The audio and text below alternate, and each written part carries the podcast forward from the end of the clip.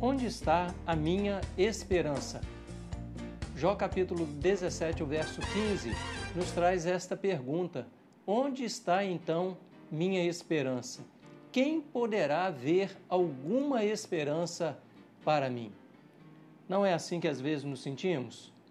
E a Bíblia então responde: Ponha o seu rosto no pó, talvez ainda haja esperança. A Bíblia diz: Põe a sua esperança no Senhor, ó Israel, desde agora e para sempre. Onde está então minha esperança? Quem poderá ver alguma esperança para mim? Esse tempo nos faz, às vezes, sentir assim, refletir desta forma, fazermos esta pergunta. Então o salmista, no Salmo 94, verso 19, responde: Quando a minha mente estava cheia de dúvidas, teu consolo me deu esperança e ânimo. Olha que bênção! Quando minha mente estava cheia de dúvidas, teu consolo me deu esperança e ânimo.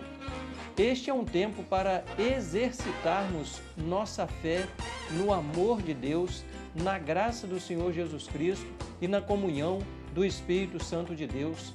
Recorramos à Bíblia, leiamos a Bíblia, ouçamos a Bíblia, meditemos na Bíblia, apliquemos a palavra de Deus à nossa própria vida. Oremos pelos outros, oremos por nós, oremos pela nação, oremos pela Igreja de Cristo, oremos pelas famílias, pelos obreiros do Senhor. Coloquemos nossa esperança tão somente no Senhor. Muito obrigado, Deus, porque em todos os tempos o Senhor é a nossa esperança, é a nossa única esperança e nos exorta, como Israel do Senhor, a colocarmos nossa esperança no Senhor, a, a colocarmos, ó Deus, a nossa boca no pó, prostrados diante do Senhor, para buscar a esperança que há no Senhor e que essa esperança seja renovada na vida de cada um neste momento, de cada casa, de cada família, ó Deus, que o Senhor possa estar trabalhando a esperança de Jesus Cristo na vida de cada pessoa nesta hora, Pai.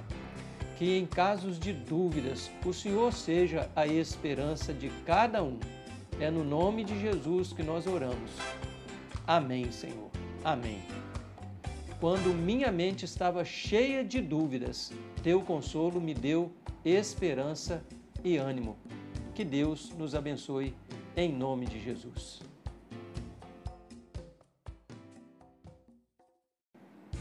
Olá, hoje o nosso tema é poucas palavras. Este é um tempo conhecido como muitas palavras.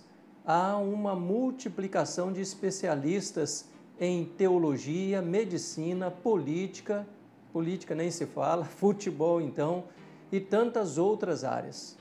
As redes sociais dão vozes para os especialistas.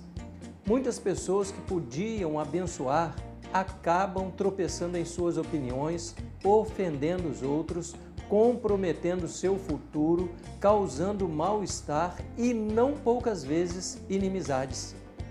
Não será este o tempo de ouvir e obedecer a Bíblia quando afirma em Tiago 1,19: Entendam isto, meus amados irmãos, estejam prontos para ouvir, mas não se apressem em falar nem em se irar. Muitas das vezes a pressa no falar acaba obstruindo o ouvir. E nesse mesmo caminho, nessa mesma pegada, a pessoa acaba se irando grandemente contra o outro e tropeçando em suas próprias palavras. Provérbios nos diz assim: quem fala demais acaba pecando, quem é prudente fica de boca fechada. As palavras do justo são como a fina prata, o coração do perverso não tem valor algum. As palavras do justo dão ânimo a muitos, mas os insensatos são destruídos por falta de juízo. Certamente que tendo o princípio de obediência à palavra de Deus, a pessoa vai falar pouco e vai falar acertado para abençoar e não para causar mal-estar. Provérbios ainda diz: quem controla a língua terá vida longa, quem fala demais acaba se arruinando, acaba se arruinando. É uma grande verdade. Outra verdade de Provérbios: até o insensato passa por sábio quando fica calado. De boca fechada, até parece inteligente. Mas aqueles que se parecem tão inteligentes, quando falam demais, não são tão sábios assim. Provérbios ainda diz: há mais esperança para o tolo do que para quem fala sem pensar. Não é grande verdade o que nos diz a palavra de Deus? O escritor clássico chamado Zenon disse: Temos dois ouvidos, mas somente uma boca. Assim podemos ouvir mais e falar menos. Meus amados, vamos falar menos, mas vamos falar acertado. Vamos obedecer ao princípio da palavra de Deus. Vamos abençoar e não amaldiçoar. Cuidado com o que você fala, cuidado com as suas opiniões, Cuidado, respeite o outro, respeite as opiniões divergentes, diferentes. Respeite nesse tempo, respeite, abençoe as pessoas com a palavra de Deus. Senhor, muito obrigado pela tua palavra que nos ensina, que nos protege, Deus, nesse tempo. Que essa palavra hoje refletida, que ela possa germinar possa multiplicar e possa fazer de cada um de nós pessoas de poucas palavras, de palavras abençoadoras. Abençoe, ó oh Deus, essa pessoa do outro lado.